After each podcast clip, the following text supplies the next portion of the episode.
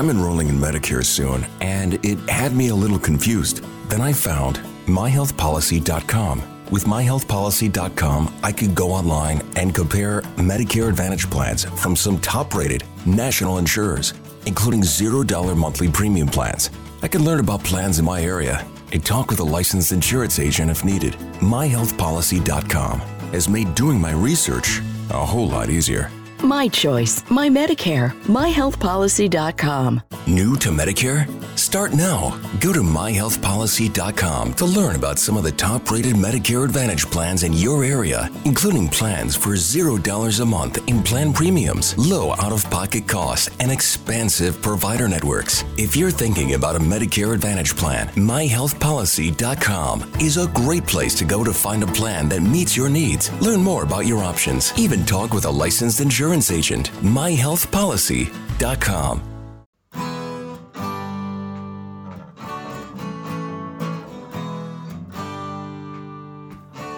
Bem-vindo a mais um podcast do Senhor Tanquinho. Eu sou o Guilherme. E eu sou o Rony. E aqui a nossa missão é deixar você no controle do seu corpo. Fala Tanquinho e Tanquinha, esse podcast está sendo oferecido a você pela loja Tudo Low Carb. O que é a loja Tudo Low Carb? É basicamente um e-commerce onde todos os produtos que estão à venda são próprios para a sua dieta baixa em carboidratos. Então é muito legal, porque eles têm ótimos preços, todos os produtos são baixos em carboidratos e é lá que a gente encontra os nossos próprios ingredientes. Inclusive, eles quiseram dar um presente muito bacana para você.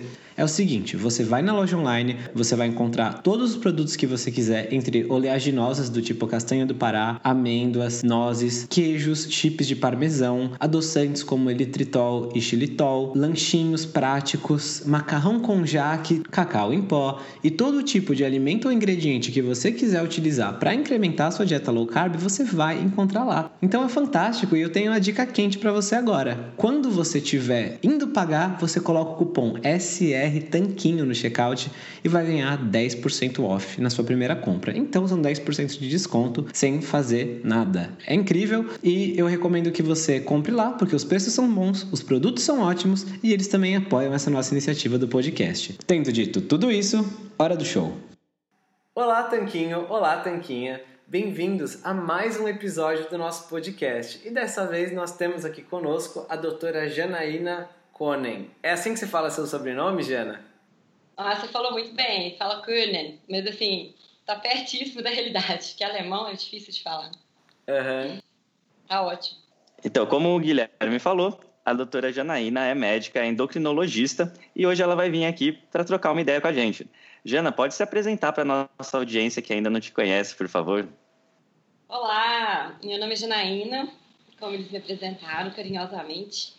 Eu moro em Belo Horizonte, estudei aqui, sou formada há 15 anos, formei no FMG, sou endocrinologista, trabalho muito com, diabetes, obesidade e adoro o que eu faço, amo de paixão.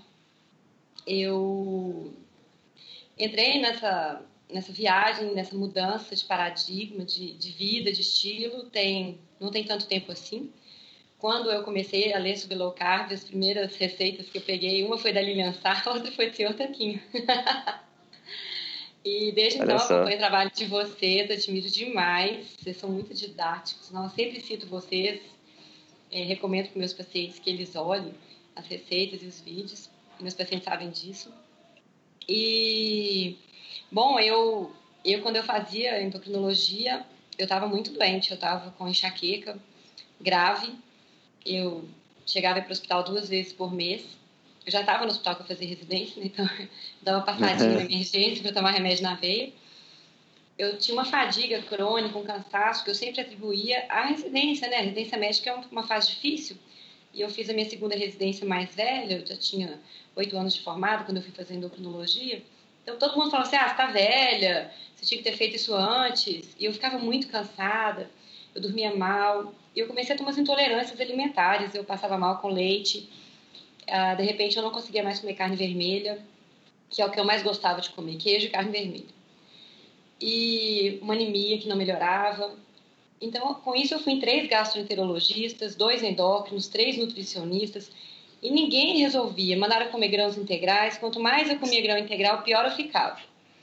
E assim, a gente não aprende nada dessa de dieta na, na residência de endocrinologia. A gente trata a obesidade com remédio.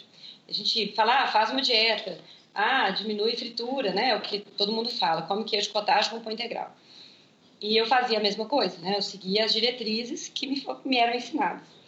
Quando eu formei, quando eu terminei a residência, fiz meu título, eu estava trabalhando num, num, hospital com pé diabético, no Risoleta Neves, aqui em Belo Horizonte. E aí foi piorando, eu falei assim, a gente não tem condição. Aí eu tive uma tireoidite.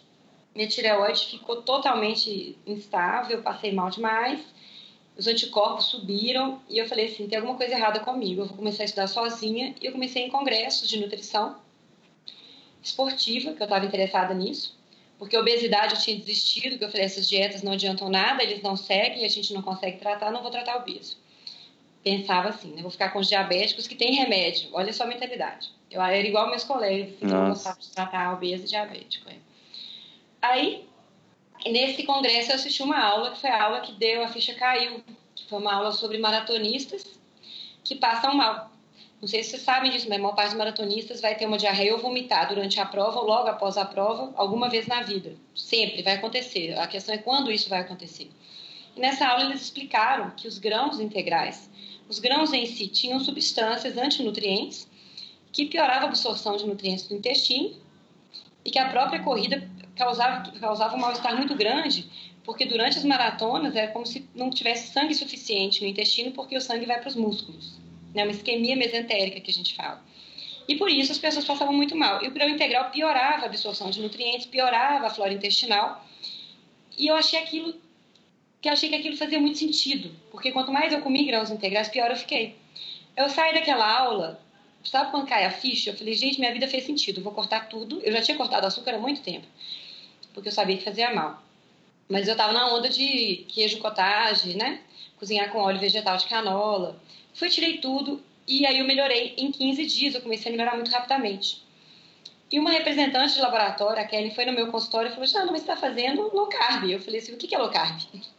Ela falou assim: Conversa com o Neto. Eu falei: O Neto, Neto, Neto, que formou comigo, né, na mesma época que eu, é, conversa com ele. Perdeu 20 quilos com low carb.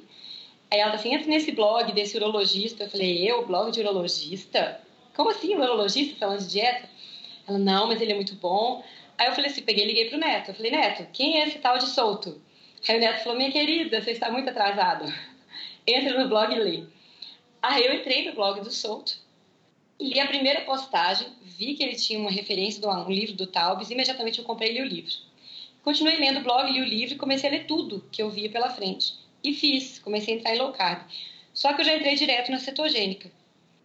Em 30 dias, gente, em 30 dias, melhorou minha intolerância à lactose, minha intolerância à carne vermelha. Desde então, isso tem mais de uns dois anos e meio, não lembro de quando foi isso, acho que foi 2015, 2016. Eu nunca mais tive uma crise de enxaqueca. Nunca mais.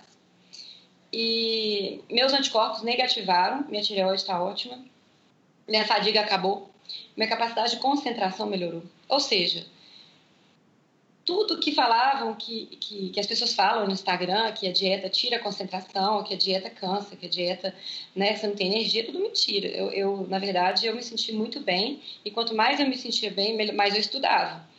Então, no hospital que eu trabalhava, as pessoas achavam que eu era louca. Hoje, metade dos médicos nesse hospital estão fazendo low carb.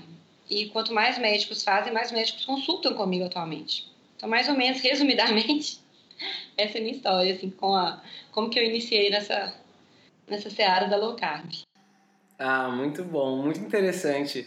E é bacana ver né, que a gente muitas vezes aprende uma coisa e fica com medo por causa que, igual você falou, existe esse medo de que vai ficar cansado, vai ficar com confusão mental, tudo. Só que quando a gente vê na prática, é outra realidade, né? É outra maneira que a gente se sente e não tem como discutir com os fatos.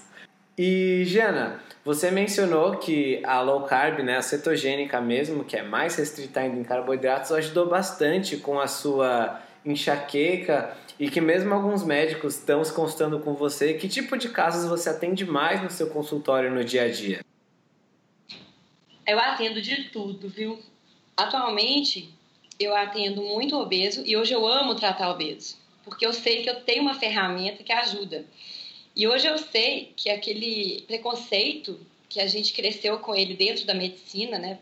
Ah, o paciente não segue, ah, o paciente está mentindo, ele está comendo. É, não é verdade, é lógico, existem pacientes com compulsão alimentar que precisam de ajuda. E até nisso eu estudei coaching, eu, eu, eu tenho uma equipe multidisciplinar legal, até nisso hoje eu gosto de tratar, até nessa, nessas pessoas mais difíceis. Eu tenho muito paciente compulsivo, mesmo em low carb, eles falam que a low carb piora a compulsão, eu não tenho essa experiência.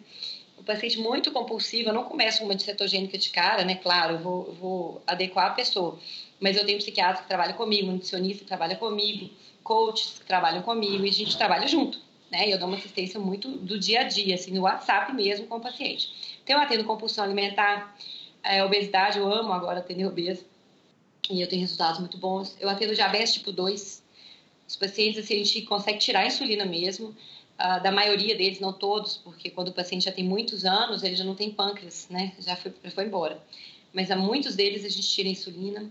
Diabetes tipo 1 é uma, uma população crescente no meu consultório e eu tenho resultados muito bons. Uh, tireoide, porque eu eu sigo muito assim a, a eu estou estudando mais sobre tireoide atualmente e a reposição de T3 em alguns pacientes que se repõe T4 não melhoram, que tem T3 baixo. Então, é uma, é uma questão ainda controversa, né? Tem muita briga na literatura, mas eu gosto dessa área. É... O que mais? Ela tem a do câncer, enxaqueca.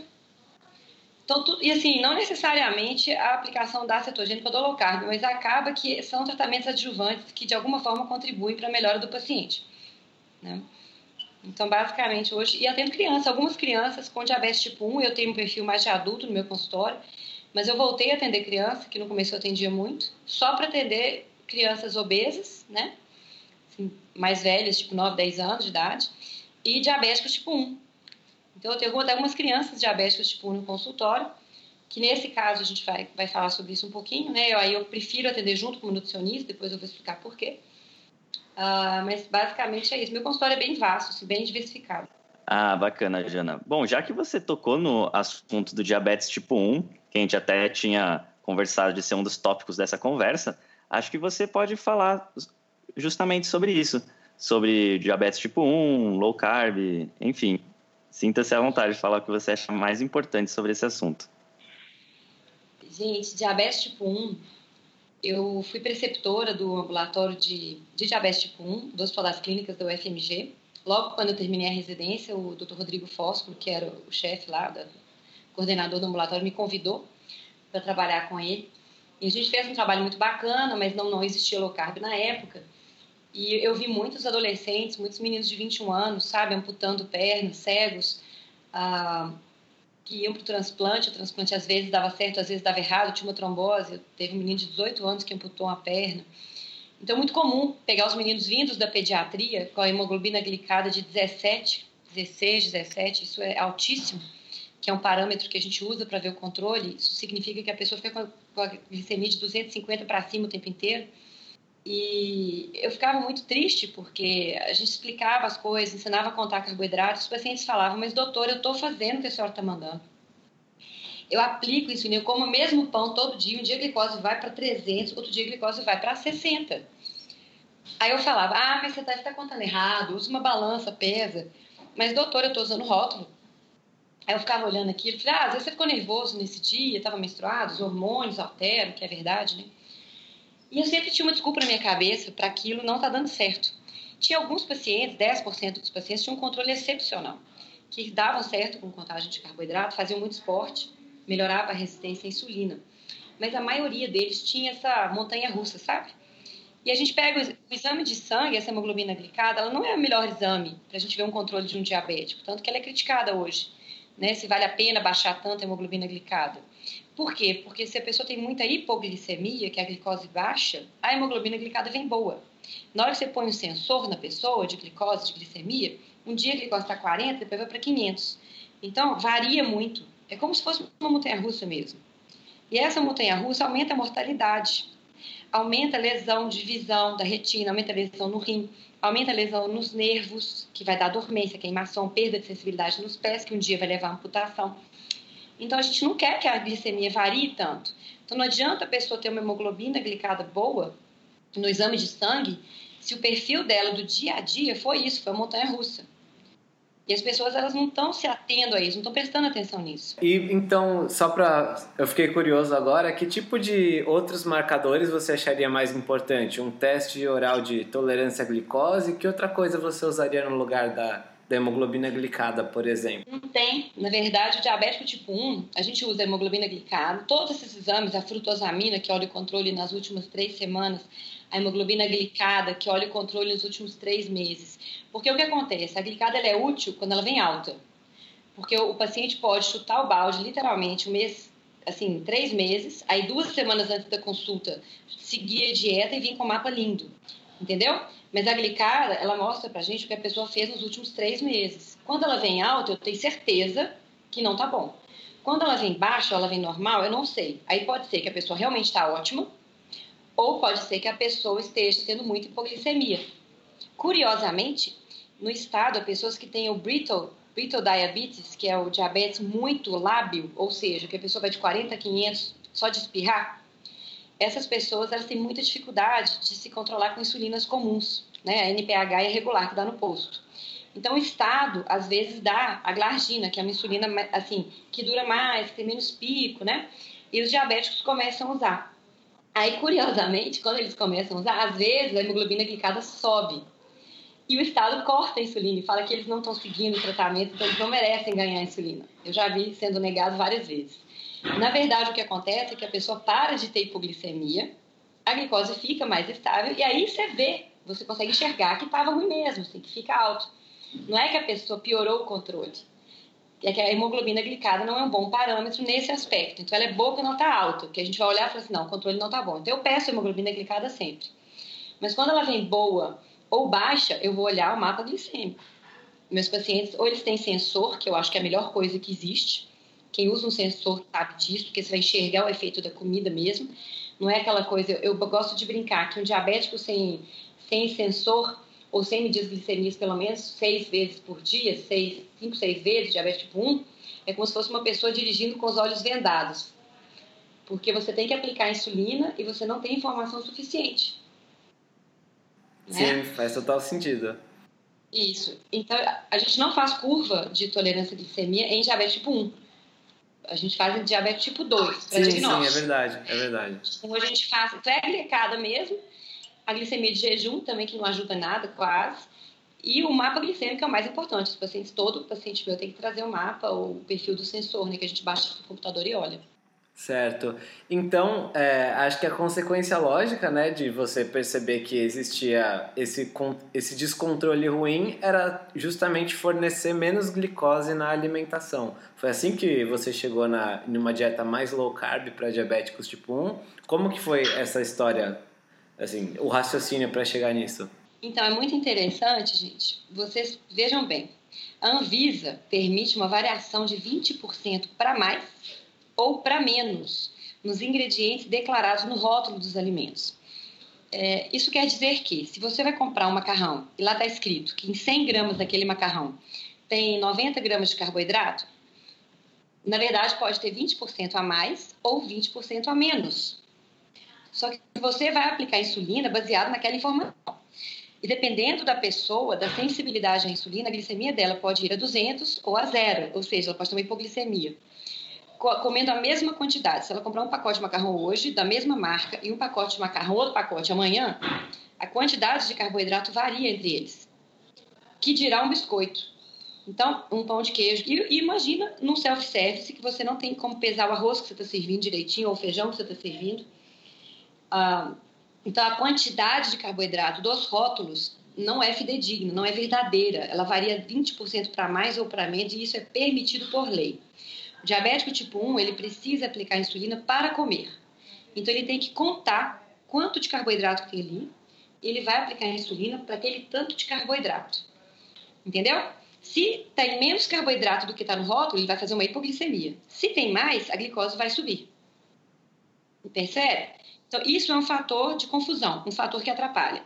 Se você come o carboidrato com gordura, por exemplo, uma feijoada, a glicose demora a começar a subir, porque a gordura atrasa a absorção do carboidrato. Então, ela vai subir depois. Pode ser que a pessoa faça uma hipoglicemia logo depois de comer, porque ela aplicou insulina, depois a glicose suba. Então, o que você come junto altera o índice glicêmico, que é o tanto que a glicose vai subir, a rapidez que ela sobe. Para atrapalhar mais ainda, a absorção da insulina pode variar 25% na mesma pessoa com a técnica correta. Então, se você aplica insulina hoje no mesmo lugar, com a técnica correta, você pode absorver 25% mais ou menos do que amanhã. Tem estudos mostrando isso. No meu Instagram, eu fiz algumas postagens mostrando esses estudos para as pessoas terem a referência bibliográfica. Eu vou deixar os links com vocês para as pessoas depois consultarem. Mas olha como começa a complicar, né? Então, além disso, quanto mais insulina você aplica, pior é a absorção. Né? Pode ficar mais lenta. Então, uma insulina regular, que teoricamente começa a absorver com meia hora e faz pico com duas horas a quatro, pode fazer pico com seis a oito, dependendo da quantidade que você aplica. E a gente tem pessoas comendo quantidades cavalares de insulina, é, de carboidrato, e aplicando 10, 12, 20 unidades regular. Essa insulina não vai ter a ação que você espera. Ou seja, Quanto mais carboidrato que você come, mais insulina você precisa para comer, maior o erro. Percebe? Se você come pouco carboidrato, você aplica menos insulina, menor o erro. Quem fala muito isso, a lei dos, né, da, da, das quantidades menores, números menores, é o Bernstein. Que é uma, ele é um médico, é, ele escreveu um livro, que é Diabetes Solution, que eu acho que vale a pena aprender inglês para ler. O Souto falou isso uma vez, eu concordo com ele. Tem três livros que eu acho que vale a pena aprender inglês para ler, que eu vou deixar com vocês, para diabético tipo 1. Esse livro eu li, ele mudou minha cabeça totalmente, assim, eu, eu fui preceptora de um ambulatório de diabetes tipo 1. E esse livro mudou completamente a minha forma de tratar o diabetes tipo 1. Eu fico triste de eu não estar mais na, na, nesse ambulatório para não poder aplicar. Embora eu, eu sei que a, a, Sociedade Brasileira de Diabetes até soltou uma nota contra low carb para diabetes tipo 1. Eu era da Sociedade Brasileira de Diabetes, eu sou, eu sou titular da sociedade, eu sou associado, mas eu era da comissão científica, hoje não sou mais.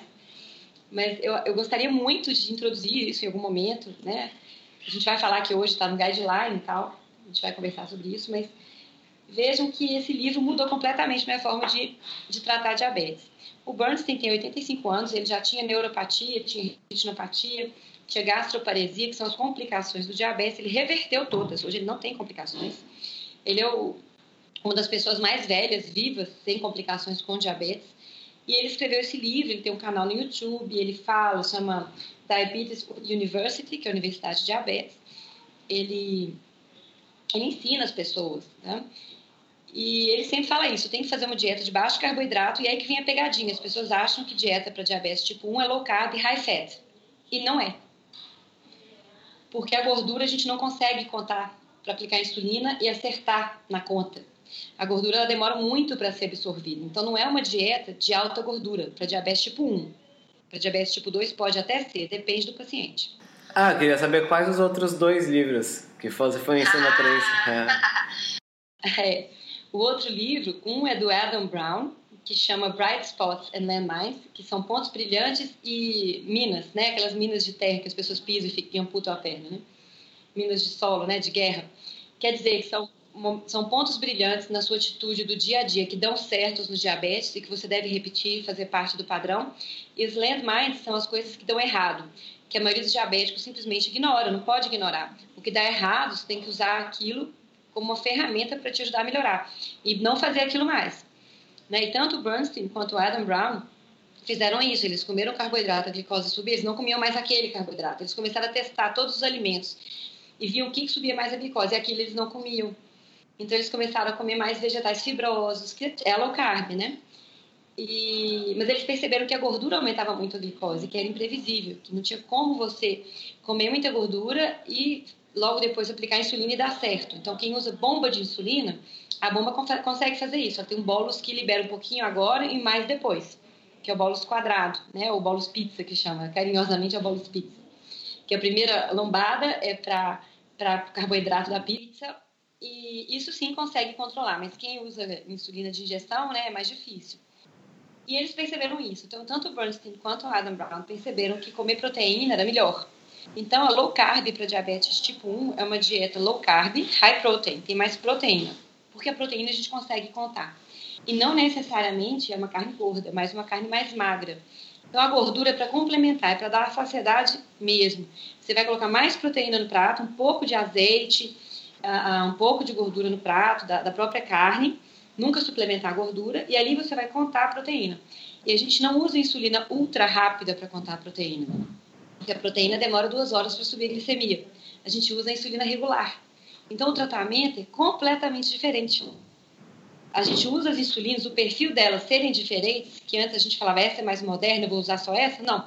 As insulinas elas são como ferramentas de uma caixa de ferramentas que a gente usa no diabetes tipo 1, dependendo da fechadura, da porca que você quer acertar, do que você come, do tempo que você vai demorar para subir a glicemia.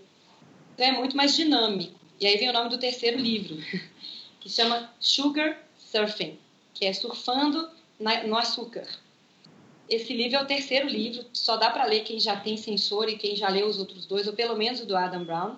É um livro mais complexo ele ensina o monitoramento dinâmico do diabetes. Então, ele ensina a pessoa a olhar o que está acontecendo no padrão do sensor, e aí só com o sensor, e como você faz para nem deixar ela subir. Né? Então, às vezes a glicose está um pouco alta, você espera um pouco mais para almoçar, ou vai dar uma caminhada antes do almoço, então ela nunca sai do alvo, sabe? É muito interessante esse livro, muito rico. Ah, tudo aquilo que as pessoas falam assim, nossa, eu faço o low carb perfeito, mas falta falta aquela, sabe, aquele ajuste fino, esse livro dá. Então é um livro interessantíssimo de ser lido. Pronto, falei os três livros. ah, muito legal, Jana. Já anotamos aqui para ler, com certeza.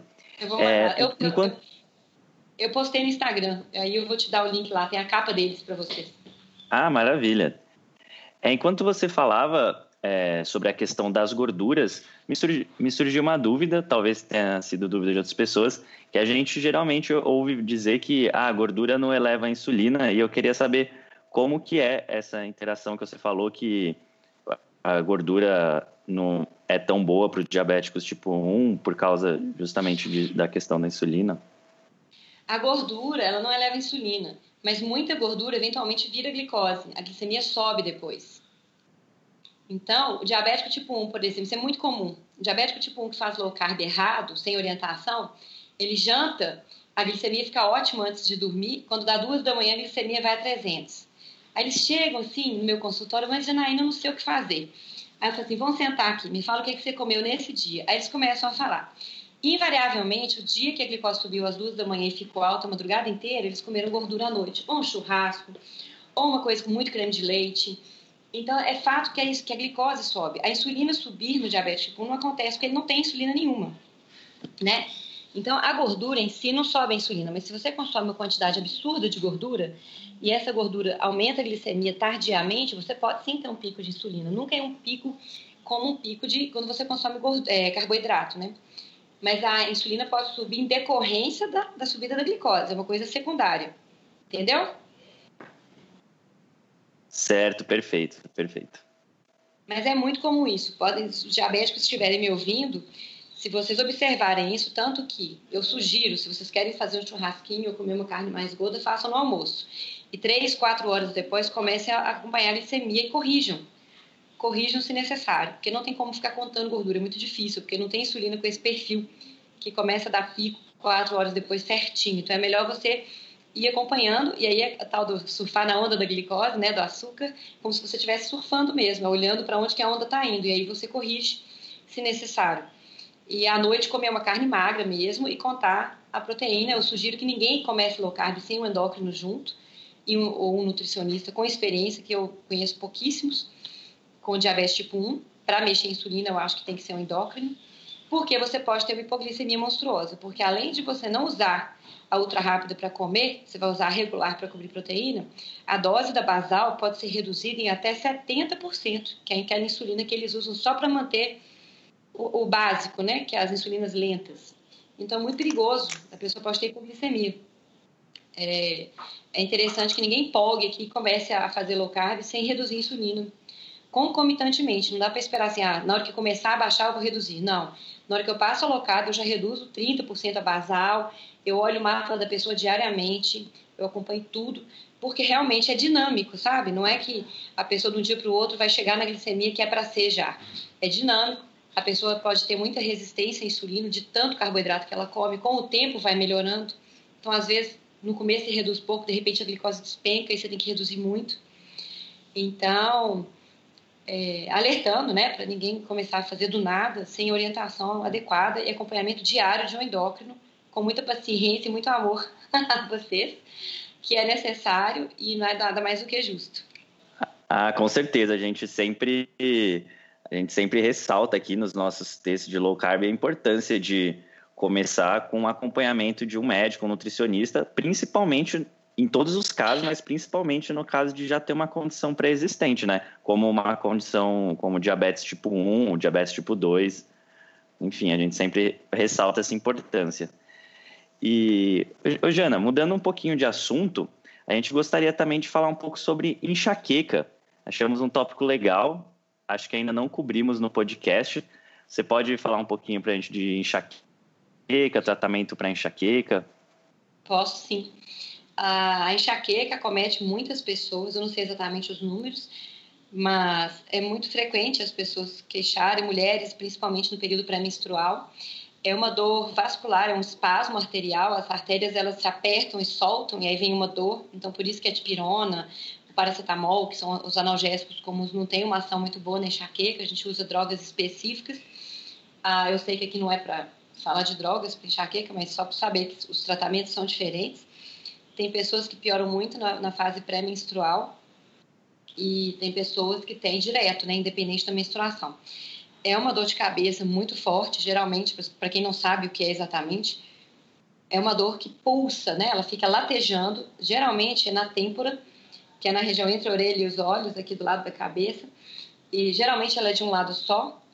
Ah, a pessoa pode ter uma aura antes, que é geralmente a pessoa enxerga umas luzinhas, são tipo uns vagalumes, que a gente chama de escotomas. Ou ela pode sentir um cheiro ruim, ou a luz pode incomodar muito, ou pode dar uma náusea, um enjoo. Isso chama aura. Geralmente, quem tem enxaqueca com auras, enxaquecas são mais graves. Então, ela já sabe que vai ter a dor. Então, tem que tomar o remédio na hora da aura, não, pode, não é para esperar a dor vir. Ah, Nunca sem ir no médico, tá, gente? Quem está se identificando, falando assim, eu tenho isso, né? vai no neurologista, faz o diagnóstico direitinho, mas vale a pena ir. Quem, quem tem enxaqueca com aura não pode tomar anticoncepcional oral, que aumenta o risco de AVC. Eu já vi casos, realmente é, é muito perigoso. Então, se você é mulher tem enxaqueca com aura, vai no seu ginecologista, vai trocar, põe o DIU, usa uma outra pílula, tá? Se for o caso. Bom, mas então aí vem a dor. E essa dor ela não passa por nada do mundo. Essa pessoa vai ficar no quarto escuro, a luz incomoda, barulho incomoda, dá enjoo, tem pessoas que vomitam. E dependendo do grau, o remédio oral não adianta. Então, isso é enxaqueca. Tem vários níveis, como vocês podem perceber. Tem gente que toma neosaldinazinha, resolve, mas quem tem enxaqueca mesmo, não. A minha enxaqueca, eu tinha que ir para o hospital, eu tomava corticoide na veia, eu tomava remédio nasal, tem os, os medicamentos que vão pelo nariz, porque eu vomitava e tal. E existem tratamentos para prevenir a enxaqueca. Então, tem, tem antidepressivos que aumentam o ganho de peso demais, tem muito efeito colateral da constipação, boca seca, eu não vou falar os nomes aqui. Tem outros anticonvulsivantes que, que tratam enxaqueca, que são bons para dor crônica, mas que, por outro lado, dão déficit de atenção. Então, eu tenho pacientes que já caíram do banquinho, subiu no banquinho, esqueceu que estava em cima do banquinho, caíram, quebraram o braço em uso dessas medicações. Caramba! É, tem gente que está indo para casa, esquece que estava indo para casa, esquece onde que é a casa, esquece a chave. Então, tem pessoas que ficam muito bem, tem pessoas que têm muito efeito colateral. Então, não é que é uma, uma doença que está com tratamento estabelecido, que está ótimo, lindo, maravilhoso, né? Para que outra droga, para que outra ideia? São tratamentos difíceis, eu tenho pacientes que não se adaptaram. Eu mesmo não quis tomar nada disso, porque eu tinha medo dos efeitos colaterais. Embora tenha sido indicado para mim, porque me enxaqueca era grave. E aí vem a ideia, eu, não, eu nem sabia que a dieta cetogênica melhorava a enxaqueca, eu achei curioso que eu não tive mais crise nenhuma. Aí eu entrei no, no PubMed, que eu gosto de olhar tudo na raiz, eu sou meio chata com isso, e fui estudar. E achei pouca coisa na literatura, mas achei, achei alguns artigos mostrando a, a várias aplicações da dieta cetogênica na neurologia, então não só na enxaqueca, tem alguns estudos em déficit de atenção, a dieta cetogênica. Então, algumas crianças estão sendo estudadas fazendo dieta cetogênica, que tem que ser acompanhado com especialista, com nutricionista. O problema da dieta cetogênica em criança é a deficiência de cálcio na dieta, de alguns nutrientes, que tem que ser muito bem equilibrada, algumas coisas têm que ser suplementadas. Então, eu não aconselho ninguém fazer nem low carb para criança no diabetes tipo 1, nem cetogênica, sem acompanhamento de um nutricionista e suplementação adequada de cálcio e vitamina D e das calorias, né? Que é importante as calorias estarem adequadas para a fase de crescimento de cada criança. Né? A mesma coisa para a cetogênica. Então, para enxaqueca, eu achei, tem na literatura, a dieta cetogênica, ela tem uma ação anti-inflamatória no sistema nervoso central, nos neurônios, né, no cérebro. Os neurônios, eles consomem glicose, mas eles são perfeitamente capazes de consumir corpos cetônicos, que é o que aumenta no sangue quando a gente faz uma dieta cetogênica, que é quando a gente come menos de 25 gramas de carboidrato por dia. Algumas pessoas menos, algumas pessoas mais, isso é individualizado. Ah, então, eles perceberam que tem essa ação anti-inflamatória no cérebro e começaram a testar para várias doenças. Na verdade, é uma dieta antiquíssima, né? Nos anos 20 já se usava, ou até antes, a dieta cetogênica para epilepsia. Então, a epilepsia refratária, que nada melhorava em crianças, eles usavam cetogênica com boa resposta. Mas aí apareceram os anticonvulsivantes, pô, melhor deixar o menino comer o docinho dele, o arrozinho, né, o carboidrato, crescer sem problema nenhum, sem ficar com essa preocupação de contar as calorias, os nutrientes, já que tem um remédio. Então caiu em desuso. Mas até hoje a dieta cetogênica é muito utilizada. Aqui em Belo Horizonte, no CGP, que é o Centro Geral de Pediatria, tem um ambulatório de doenças metabólicas e de epilepsia que se usa dieta cetogênica em crianças. Né?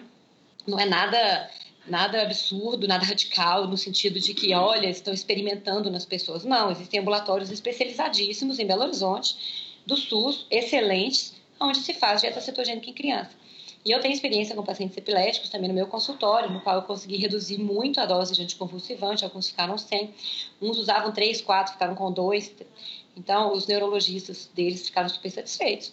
Porque é uma dieta que perde gordura corporal, melhora a, a, o foco deles, eles se sentem mais dispostos e conseguem reduzir um pouco essas drogas que têm muito efeito colateral, né? Uh, então, essa ação anti-inflamatória, tanto na enxaqueca quanto na epilepsia, vem crescendo no sentido de estudos, na literatura está lotado de estudo, não é moda, como as pessoas gostam de falar. É percebido um aumento de foco, de concentração, uma melhora da disposição da qualidade de vida, uh, mesmo em assuntos controversos, como câncer, pacientes foram testados, né, tem algumas meta-análises de dieta cetogênica em câncer terminal, pacientes terminais, que estão muito cansados, muito debilitados, a dieta cetogênica melhorou a qualidade de vida. Nós não estamos falando de cura de câncer, de nada, a gente pode até fazer um podcast só disso, se vocês quiserem. Eu estou falando aqui de qualidade de vida e disposição. Então, porque a gente sabe que quimioterapia e radioterapia acaba, se a pessoa fica cansada, né, e não tem jeito, tem que fazer, tem que tratar o câncer, mas dá um cansaço danado fora o câncer em si, que aumenta a inflamação e dá cansaço. Então, a dieta cetogênica no paciente tão debilitado consegue melhorar a qualidade de vida. Uh, eu vejo algumas postagens de pessoas no Instagram falando que diminui foco, que a pessoa não tem foco, não tem foco. Isso é só no comecinho da dieta, e olhe lá, porque se você suplementar sal, magnésio e potássio, se você comer abacate, se você comer castanhas como baru, amêndoas, salsão, que tem muito potássio, se você suplementar magnésio, seja via oral, seja comendo semente de abóbora, castanha do Pará, folhas verdes escuras e comer muito sal e hidratar, talvez você não sinta nada. E se você sentir, você põe um pouco de sal na boca e vira um copo d'água, em 10 minutos você melhora. Porque é isso que acontece no começo da cetogênica.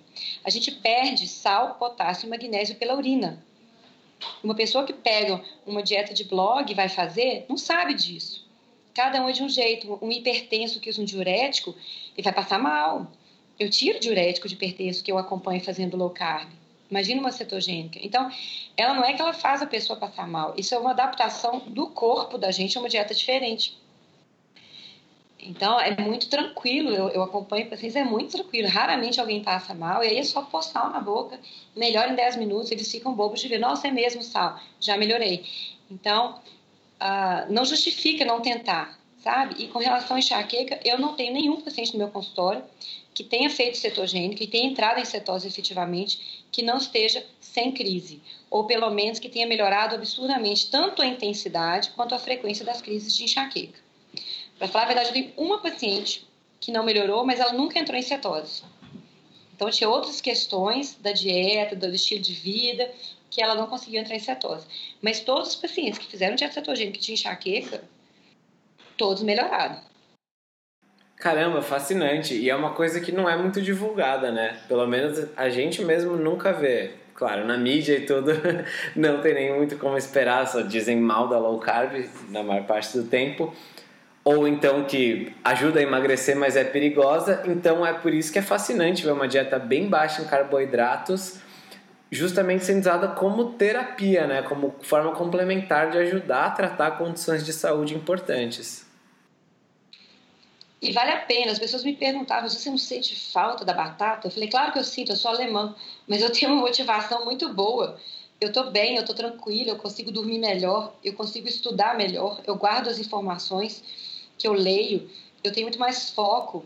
Ah, eu não fico passando mal, tremendo. Eu dava aula para residente no hospital, tinha acadêmico de medicina e residente. Chegava 11 horas da manhã, eu estava tremendo, mal-humorado, com dor de cabeça. Acabou tudo. Eu não tinha mais a dependência do carboidrato, eu podia comer o que eu quisesse escolher o que eu ia comer. Se eu ia numa festa não tinha nada que eu podia comer, eu simplesmente jejuava, não comia, comia depois.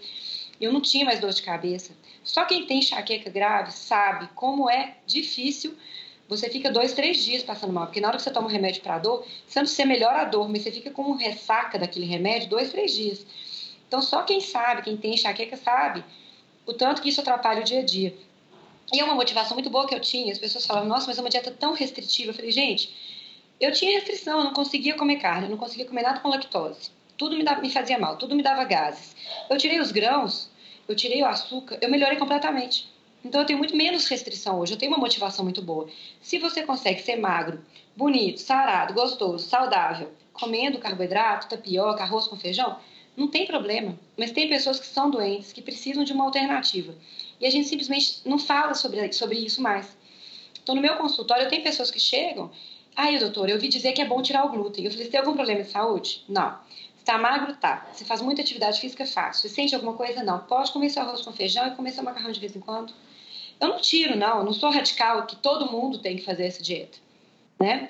Tem muita gente que faz trabalho braçal, que come arroz com feijão, está saudável. O problema é quando eles começam a comer pão de sal com refrigerante no, no, intervalo e quando eles param de fazer essa atividade física daí 10 anos, eles ficam todos obesos, como muitos atletas que a gente vê. Então, eu não acho que a dieta rica em carboidrato, com 50 mil calorias vindas de carboidrato, é a melhor dieta para o atleta. Eu não acho. Mas tem atletas que precisam, acho que tem que individualizar. Agora, a gente negar uma informação que está tá na literatura, pode, podem, podem julgar no, no PubMed, enxaqueca e dieta cetogênica, vocês vão ver estudos. E, assim, é, a minha experiência, aí eu falo, porque eu tenho experiência pessoal e de consultório, é muito boa né? E tem drogas que não melhoram a enxaqueca, tem drogas que não melhoram a epilepsia. Então, falar assim, ah, mas nem todo mundo melhora, isso não é uma desculpa aceitável. Porque nem todo mundo responde às drogas para diabetes e acaba indo para insulina. Nem todo mundo responde às drogas para epilepsia e, e, e, fica tendo crise uma atrás da outra, tomando três, quatro anticonvulsivantes, cheio de efeito colateral. Nem todo mundo responde às drogas para enxaqueca e fica caído aí três dias por mês ou quatro no hospital. Existe um tratamento adjuvante que a gente pode começar, não interfere em nada, e quem sabe reduzir droga ou tirar. Por que não tentar? Falar que é perigoso, uma dieta que é feita em criança há anos, que tem ambulatórios especializados de pediatria que fazem isso, uma dieta tem que ser equilibrada, a pessoa não vai ficar bebendo óleo, comendo torresmo. Eu faço uma cetogênica rica em verduras, folhas verdes escuras, cores no prato. Eu gosto muito do protocolo da Walls. Você já ouviu ler esse livro? Da autoimune, não é? É, mas não é só autoimune, ela tem três protocolos. É muito interessante como ela consegue fazer uma dieta cetogênica equilibrada nutricionalmente. Então eu sigo muito essa linha, eu, eu, eu me preocupo muito com isso. Muitos vegetais de folha verde escura, é, não é isso? Folha, isso, verde escura, cor. Porque eu falo com minhas pacientes, eu quero que você emagreça, cure sua enxaqueca com os cabelos na cabeça, com a pele bonita, né, com saúde. E não comendo é, só bacon com torresmo e, e sem preocupar com a, a, qualidade nutricional do que você está comendo. Então, isso é importante sim. É perigoso? Tem dieta cetogênica perigosa? Tem. Claro que tem. Tem dieta normal perigosa, tem dieta vegana perigosíssima, dieta vegetariana perigosíssima. Né? O que importa, você escolhe um estilo de vida e procura um profissional que te ajude a ter um equilíbrio, para que você tenha os nutrientes. Né? Então, uma criança que faz uma dieta cetogênica, provavelmente vai ter que suplementar cálcio e vitamina D desde que tenham profissionais acompanhando, um pediatra junto, um nutricionista especialista em crianças junto, que eu tenho, sabe? É, por que não? Se isso trouxer benefício, porque o que, que é pior para uma criança diabética? Ficar cega, amputar um membro com 18 anos? Ou fazer um acompanhamento um pouco mais rigoroso, uns anos aí, para que ela cresça bem, para que ela não tenha complicação? A fase da adolescência é impossível de controlar, porque os hormônios aumentam muito a glicemia, a resistência à insulina. Aí a gente usa uma dieta que melhora a resistência insulínica, que facilita o controle na adolescência. Por que não oferecer isso? Se a pessoa não quer, se os pais da criança não querem, paciência, a pessoa tem direito, mas se não oferecer, o consenso novo europeu e americano que saiu agora, 2018, colocou low carb para os diabéticos, não especifica só 2, 1 um, para os diabéticos, e coloca lá sem efeitos colaterais. É uma alternativa válida, sem efeitos colaterais. Está no guideline de uma sociedade super conservadora. Então, eu acho que agora as pessoas têm que parar de ficar brigando no Instagram. Né? Não é que eu concordo com o guideline, o que o guideline fala, não. Eu critico vários guidelines. Mas até eles que eram contra, que eram conservadores, já aceitaram. O estudo que saiu que a Belinda fez com diabéticos tipo 1 do Type 1 Grit, que é aquele grupo de Facebook, uhum. tem mais de 3, 3 mil diabéticos tipo 1, todos com a glicada abaixo de 5, que é uma glicada normal, sem hipoglicemia, foi publicado. Foi o estudo mais lido, mais falado esse ano, ganhou um prêmio agora. Então, esse, esse grupo tem no Brasil também, tem o Taekwondo Grid Brasil. Vocês podem entrar lá, mandar um e-mail, se cadastrar para vocês serem auxiliados. Tem que ter um endócrino? Tem, mas podem entrar lá, conversar com as pessoas, com os diabéticos, com os pais dos diabéticos brasileiros fazendo aqui no Brasil. Então, a gente está criando uma comunidade, a gente está crescendo. A ABLC, que é a Associação Brasileira Low Carb, veio para ajudar, porque hoje os rótulos são todos mentirosos, a Anvisa aceita erros graves. Né? A Anvisa fala que açúcar é sacarose, na verdade tem maltodestrina, destrose adoçantes horríveis como maltitol nos, nos produtos para diabetes, né, que sobe a glicemia, tem adoçante melhor, tem o xilitol, tem o eritritol, que tem o mesmo gosto do açúcar e não sobe a glicose, como o maltitol sobe. Então a gente está começando a crescer para defender os diabéticos e oferecer opções, né? Porque eu acho um absurdo o um menino amputar uma perna com 18 anos. Eu publiquei ontem ou anteontem vocês podem ver no meu Instagram um artigo mostrando que aumentou o número de amputações, tanto do joelho para baixo quanto do joelho para cima em pessoas jovens. E não aumentou pouco, não, nos últimos anos. Então o tratamento atual não está legal. A gente tem que ter uma alternativa para essas pessoas. Com certeza. Nossa, você falou muitas coisas muito boas agora. Tanto essa questão de a gente adotar essa dieta, né, é, como alternativa por ser muito superior a remédio ou a montanha russa de glicose, quanto essa questão de a gente ter essa mudança de guideline da, da ADA. E é isso que você falou, não é questão de se curvar a guideline ou ficar simplesmente repetindo isso, mas é porque é um argumento a mais. Quer dizer, até eles que são super conservadores já mudaram esse posicionamento, já, digamos, entre aspas, validaram a low carb como estratégia e o Type 1 Grit é uma iniciativa fantástica, né? É um. Você pode dizer, ah, não é um estudo, não sei o quê. Não, mas são mais de 3 mil evidências anedóticas ali reunidas e é uma comunidade, que é uma coisa que eu acredito que é muito importante para qualquer condição, porque se você se sente sozinho, isolado, só eu tenho esse problema, é muito mais difícil de tratar do que se você está num grupo de suporte. Então, você mencionou muitos recursos fantásticos e a própria ABLC que surgiu agora como evidências mesmo de que estamos, de os tempos estão mudando. Eu espero que estejam, eu espero que a Sociedade Brasileira de Diabetes aceite a low carb como uma estratégia terapêutica, foi o que eu disse, tem pessoas que não precisam, que ficam muito bem, contam carboidrato e dá certo, mas para aqueles que não têm sucesso com isso, explicar o porquê, não é porque eles são piores ou que eles fazem errado, é porque a indústria não ajuda, porque as leis não ajudam. A associação que deveria estar fiscalizando isso não propõe mudanças, ou pelo menos a gente não vê tanta mudança acontecendo ao longo dos anos, é, que eu nem não preciso citar, mas vocês podem ver que tem vários selos aí falando que um produto é seguro, que tem maltodestrina, adoçantes culinários que mamãe dá para o filho, que tem maltodestrina, ah, produtos que você entra numa farmácia escrito zero adição de açúcares, no plural, e tem maltodestrina. Então, a gente tem que ter realmente um olhar crítico e uma responsabilidade a mais pelos diabéticos que não têm como se defender, porque as sociedades que deveriam estar lutando por eles, elas, elas, não, não, elas acham que o açúcar não faz mal, que, que o açúcar deve fazer parte de uma dieta normal, equilibrada. Eu nunca vi uma dieta equilibrada ter 60% de carboidrato. Para mim, uma dieta equilibrada devia ter 33% se fosse equilibrada, para ser balanceado de verdade, que é o que era antes dos anos 70. Né? Antes das pessoas demonizarem a gordura e mandar a gente se entupir de margarina e óleo vegetal, que tem estudos mostrando aumento de câncer, e tem estudos em humanos mostrando aumento de infarto, mas ninguém fala sobre isso, porque para que colocar isso no, no Cochrane? Vamos excluir esses estudos que vão contra, que são atípicos, né? Então a gente parou de comer a banha, a manteiga, o queijo gordo, que hoje sabe que o queijo, o ovo, eles diminuem risco de diabetes, diminuem risco de AVC, como pode fazer mal? Vários estudos grandes, muito grandes, já falaram isso. E a gente passou a comer lanchinho, né? Snack com gordura trans, com gordura vegetal hidrogenada, tudo rico em carboidrato e açúcar. Então, eu acho que essa mudança de paradigma que está acontecendo vem de baixo para cima. As pessoas cansaram de ver que não adianta então, pessoas como vocês que fazem um podcast desse, as pessoas que criam, que começam a conversar, infelizmente, sim, o Dr. Google está aí.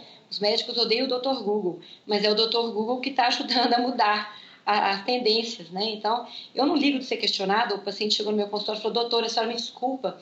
É, eu perguntava, eu falei: Desculpa, não, pergunte, me contrarie. Eu aqui eu não sou diferente de você, entre nós não tem uma mesa, aqui não tem nada, não. Eu estudei isso, você estudou outra coisa, a gente vai aqui discutir. O dia que o médico parar de achar que o jaleco faz ele melhor e ele olhar para o paciente dele ele como um cliente a quem ele deve a melhor informação disponível, o médico vai sentir um peso nos ombros muito maior e vai começar a, a tratar a medicina de uma forma diferente. Com certeza, excelente. E isso tudo que você mencionou agora, eu acho que o fato de você ter trazido tudo isso de uma maneira tão, tão concisa né, na entrevista é evidência de que de que existe essa mudança, igual você mencionou, de baixo para cima, mas de que a gente fica muito feliz de ver os profissionais se atualizando, profissionais como você e como tantos outros que a gente entrevistou aqui no podcast, cada vez mais ligados na evidência, cada vez mais lendo, estudando e ousando contrariar o que muitas vezes aprenderam nas universidades. E eu já pedi desculpa para um monte de paciente meu que chegaram agora, depois de anos, doutora, eu tô comendo aquele mix de cereais que você mandava eu fazer até hoje. Eu falei, para, pelo amor de Deus. para, mudou tudo, você me desculpa. Eu estudei mais, hoje eu sei mais, hoje eu posso te ajudar de outra forma. E eu não tenho pudor nenhum em dizer isso, eu tenho orgulho de assumir que eu busquei uma coisa diferente, que não é moda, que não é uma igreja que eu abri, que as pessoas tem pessoas que falaram que eu abri uma igreja da low carb para ganhar dinheiro. Pelo contrário, não é. Algumas pessoas me criticaram é, é, por eu não estar atendendo convênio. Eu queria dizer que eu trabalhei 15 anos no SUS, que eu trabalhava 12 horas por dia, que eu saí do hospital para ficar perto do meu filho que nasceu, que até meu filho nasceu, inclusive ele nasceu prematuro de tanto que eu trabalhei. Eu estava no Risoleta Neves, Hospital Suzão de base aqui de Belo Horizonte, atendendo pacientes diabéticos amputados todos os dias, inclusive final de semana, com amor. Quem foi meu paciente no Risoleta sabe disso. Meus pacientes, eles, eles me mandam, eles entram no meu Instagram. Então, assim, eu fazia com muito amor. Trabalhei no PSF oito anos, no PSF de interior, eu trabalhei no interior da Bahia. Então, eu amo o SUS. Infelizmente, o SUS não, não me deu é, condições de ficar, no sentido de ter estabilidade para ficar perto do meu filho e pagar minhas contas. Entendeu? Então, eu só saí do hospital para ter mais tempo com meu filho que nasceu. Porque eu amo estar no SUS. Amo de paixão. É, mas, assim, o que eu queria mesmo é levar esse conhecimento que eu tenho para todos os médicos que estão no posto de saúde, que é onde eu estive por tantos anos. Eu estive recém-formada, eu estive depois que eu fiz clínica, eu trabalhei no, no, no hospital de SUS é, com diabéticos depois que eu fiz endócrino. Eu passei por todos os estágios, né? E eu atendi convênio também muito tempo, só que o convênio quer que a gente atenda em 20 minutos. Como que eu vou explicar uma mudança de paradigma dessa? Que a pessoa não vai morrer comendo manteiga em 20 minutos. Comecei a me estressar muito por isso. Então, no consultório, a gente consegue atender em uma hora, uma hora e meia, você consegue explicar para o paciente. No convênio, não conseguia fazer isso. Né? Se os convênios mudassem, se os convênios remunerassem o médico adequadamente e dessem tempo para a gente falar com as pessoas, quem, quem, é, quem vai consultar de convênio sabe disso, é 20 minutos. No máximo, meia hora e olhe lá sabe que é difícil a gente fazer a pessoa mudar o estilo de vida em 20 minutos. 20 minutos dá é para examinar, trocar receita e ver exame, acabou. Se você quiser mais meia hora de conversa, você faz, para de fumar e faz exercício. É isso, acabou. Então, precisa mudar, é, o atendimento tem que mudar, a estrutura, a organização do atendimento médico tem que melhorar. Então, eu, graças a Deus, eu consegui atender meus pacientes com mais qualidade, embora eu tenha que ter aberto mão de outras coisas. Mas não porque eu não tenho amor à medicina, às pessoas, como algumas pessoas falaram no meu Instagram recentemente, que eu não tinha amor ao paciente. Eu tenho um amor gigante pelo meu paciente. Eu atendo de graça uma vez por mês, duas vezes por mês. Eu faço várias coisas que ninguém sabe, eu não preciso ficar fazendo propaganda. Mas o que eu queria mesmo é que esse podcast chegasse no ouvido de todo mundo que atende um diabético tipo 1. Porque essa informação não tem que ficar presa no meu consultório, no consultório do Rodrigo Bomeni, né? Ou do Souto, ou dos nutricionistas que atendem low carb, a Daniela, a Raquel, a Tayana aqui em Belo Horizonte, a Renata, tem vários nutricionistas atendendo. Né, a Pati Aires em São Paulo, né, a Nutri das Panelas, a Poliana, lá no Sul. As pessoas falam assim, tem alguém aqui no Norte, eu tive um paciente do Pará que veio consultar comigo, gente. Não precisa disso, vamos disseminar a informação, o Brasil inteiro precisa conhecer isso. Né, realmente, eu concordo, não tem que ficar restrito no consultório particular. Acho erradíssimo, por isso que eu estou aqui falando, por isso que eu tenho Instagram postando artigo. Estou tentando fazer minha parte da forma que eu consigo. E vocês também. Né? Juntos que a gente vai conseguir mudar essas coisas. Nossa, com certeza, doutora. Falou tudo. Caramba, que conversa foi maravilhosa daqui. Acho que com certeza é muita informação boa. A gente vai tentar fazer chegar na maior quantidade de pessoas que a gente conseguir, porque realmente é uma informação que tem que ser espalhada. Uma das melhores entrevistas que a gente fez. Muita Obrigada. informação boa mesmo. Nossa, uma pena que a gente tem que acabar alguma hora, né? Porque eu acho que daria pra gente embora falando aqui de assunto. Acho que vai ser bem bacana se a gente fizer no futuro uma segunda rodada. Mas antes de acabar esse daqui, que ainda não acabou, a gente queria saber se quais são os seus hábitos saudáveis, né? Que, é, com relação à alimentação, esportes, qualquer coisa que você fizer que você acha que fazem bem para sua saúde. Bom, eu procuro dormir bem, atualmente é muito difícil, eu tô com um bebê que acabou de fazer um aninho, quem me acompanha no Instagram sabe disso. Ah, mas sempre que possível, tentem dormir pelo menos 7 horas, ter uma boa noite de sono. Eu recomendo quem tem insônia, que não é o meu problema, eu se eu encostar eu durmo atualmente. É, eu recomendo muito mindfulness, que é uma técnica de meditação Existe até aplicativo de graça, o Vivo Meditação, parece bobeira, mas não é.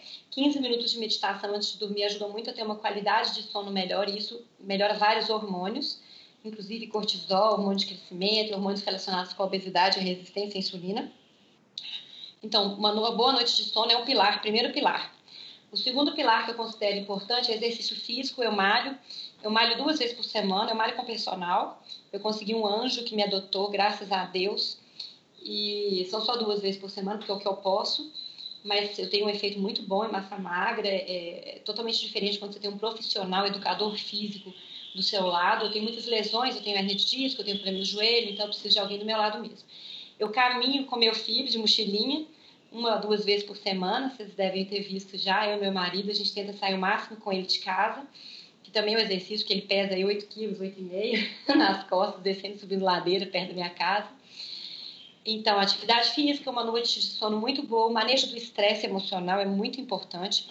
É, a meditação ajuda nisso, o exercício ajuda nisso. Quem tem muita ansiedade, uma terapia ajuda nisso. Eu tenho uma psicóloga que às vezes eu vou, eu converso muito com ela. Tem fases que eu vou mais, tem fases que eu vou menos. Eu acho que é interessante, todo mundo deve ter um manejo do estresse emocional.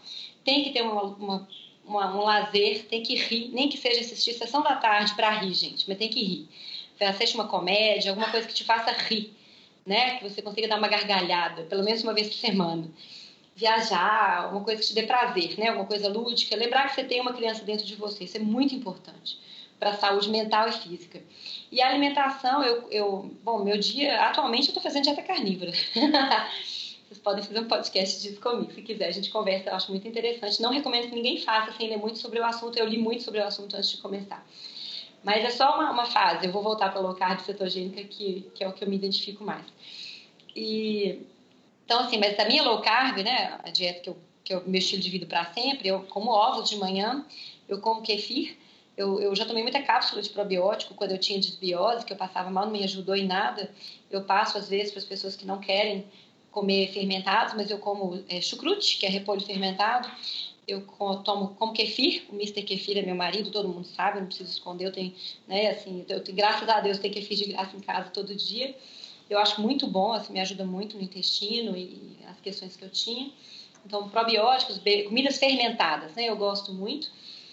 Ah, eu como muitas folhas verdes escuras, eu, eu como vegetais fibrosos, né, da low carb mesmo, coloridos. Eu tento ter pelo menos quatro, cinco cores no meu prato, não por moda, por nutrientes, porque eu faço uma dieta cetogênica, eu, eu quero tomar menos vitaminas.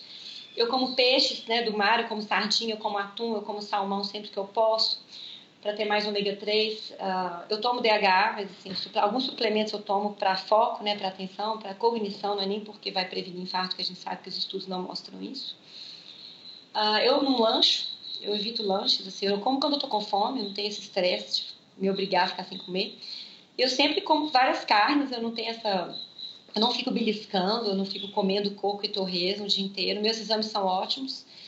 Aqui em casa todo mundo aderiu a esse estilo, a uma parte das pessoas, mas também eu não sou nazista nisso não. Assim, ontem foi aniversário do meu filho, fiz um almoço, tem uma feijoada na minha casa, porque nem todo mundo é obrigado a seguir low carb, e eu comi feijão. Então, aí saí da dieta um dia, tô torcendo para não ter enxaqueca, mas assim, volto no dia seguinte, pronto, acabou. Eu furo raras vezes, porque eu tenho uma motivação enxaqueca, né? Mas se eu ficar afim de comer um feijão muito bem feito, de vez em quando eu vou comer e depois no dia seguinte eu vou levantar a cabeça, vou fazer para frente, não devo nada a ninguém, ninguém paga minhas contas.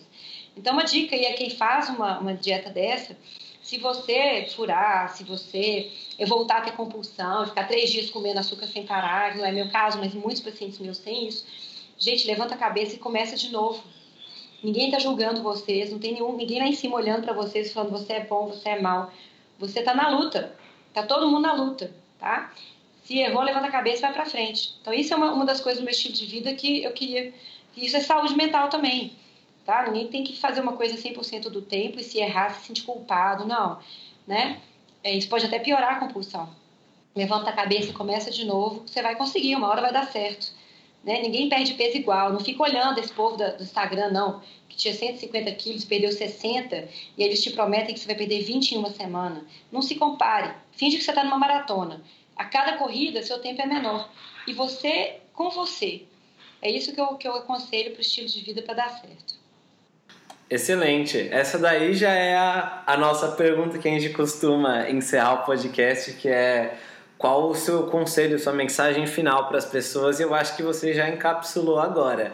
Então, Jana, para todo mundo que ouviu até aqui e com certeza ficou fascinado com o conteúdo dessa entrevista, fala para as pessoas como que elas podem aprender mais sobre vocês, acompanhar o seu trabalho. Você mencionou o Instagram, a gente vai deixar tudo linkado no post, mas vai falando como que a gente consegue acompanhar mais do seu dia a dia, das suas postagens e ficar por dentro do que você anda estudando e divulgando nessa missão aí de divulgar a boa ciência e a boa medicina? Bom, é, eu estou no Instagram como Janaína Endócrino. Eu, tô, eu tenho um site que eu não atualizo, assim, porque eu não tenho tempo, mas lá tem algumas receitas low carb, tem muita informação para diabetes, algumas coisas para download, que é Janaína Coenen, que é meu nome, você vai estar no link, .com.br. O que eu mais atualizo, o que eu mais trabalho mesmo é o Instagram, eu tenho stories, né? Eu falo às vezes, eu tenho que ter pequenininho, então você tem que ter paciência, eu não tenho muito tempo não. às vezes eu fico muito tempo sem postar e vou lá e posto três dias, mas eu tô fazendo o que eu posso. E então basicamente é isso, é meu Instagram, eu tô no Twitter, mas eu não tweeto muito, eu uso o Twitter mais para estudar, que eu acho muito bom para pegar artigos legais. Então quem quiser saber mais sobre mim é isso, é o Instagram, o meu site e Sou louca para ter um canal no YouTube, mas não tem tempo para isso não. um dia, quem sabe. Então, por enquanto, eu conto com a bondade dos amigos aí de divulgar meu trabalho. Eu queria agradecer vocês pela oportunidade. Eu fiquei muito emocionada pelo convite. Eu respeito muito o trabalho de vocês. Nossa, que legal, Jana. Muito, muito legal, muito gratificante saber que você acompanha nosso trabalho, que você gosta do que a gente faz. E agora da gente poder estar conversando. E muito obrigado mesmo pelo seu tempo, por ter vindo aqui, ter falado tanta coisa boa, ter agregado tanto valor para quem ouvir esse podcast. A gente não tem nem como agradecer. Muito obrigado mesmo. Eu que agradeço. E a gente também quer agradecer quem ouviu a gente até aqui. Muito obrigado a todos os tanquinhos e tanquinhas que nos ouviram essa entrevista toda. Esperamos que tenham gostado. Se gostaram, também se inscrevam no iTunes para sempre receber as atualizações. É isso aí. Se você ouviu até aqui, tenho só dois pedidos para você. O primeiro é que se inscreva no podcast para receber os próximos episódios. O segundo é que siga a Jana no Instagram, no Twitter, acesse o site dela, fique por dentro, porque realmente a gente faz um trabalho de amor e divulgação, a Jana também faz. E quanto mais pessoas puderem ter acesso a isso, melhor vai ser para todo mundo, basicamente, né? as pessoas têm o direito de ter acesso à informação e de viver vidas melhores e mais saudáveis. É por isso que a gente luta e a gente fica muito feliz de receber convidados incríveis como a Janaína aqui no podcast. Jana, muito obrigado. A gente vai encerrar por aqui agora e já está aberto o convite para uma próxima rodada. A gente vai adorar receber você aqui de novo e conversar sobre outros assuntos. Ah, vai ser um prazer. Foi um prazer falar. Obrigada pela paciência ouvir tudo. E Tanquinho e Tanquinha, a gente se vê na segunda-feira que vem. Toda segunda-feira tem episódio. A gente se fala e se escuta Inscreva-se no podcast para receber o episódio. Fala Tanquinho e Tanquinha, esse podcast está sendo oferecido a você pela loja Tudo Low Carb. O que é a loja Tudo Low Carb? É basicamente um e-commerce onde todos os produtos que estão à venda são próprios para a sua dieta baixa em carboidratos. Então é muito legal, porque eles têm ótimos preços, todos os produtos são baixos em carboidratos e é lá que a gente encontra os nossos próprios ingredientes. Inclusive, eles quiseram dar um presente muito bacana para você. É o seguinte, você vai na loja online, você vai encontrar todos os produtos que você quiser, entre oleaginosas do tipo castanha do Pará, amêndoas, nozes, queijos, chips de parmesão, adoçantes como elitritol e xilitol, lanchinhos práticos, macarrão com jaque, cacau em pó e todo tipo de alimento ou ingrediente que você quiser utilizar para incrementar sua dieta low carb, você vai encontrar lá. Então é fantástico e eu tenho uma dica quente para você agora. Quando você estiver indo pagar, você coloca o cupom SR BR Tanquinho no checkout e vai ganhar 10% off na sua primeira compra. Então são 10% de desconto sem fazer nada. É incrível e eu recomendo que você compre lá porque os preços são bons, os produtos são ótimos e eles também apoiam essa nossa iniciativa do podcast. Um forte abraço do, do senhor, senhor Tanquinho. Tanquinho.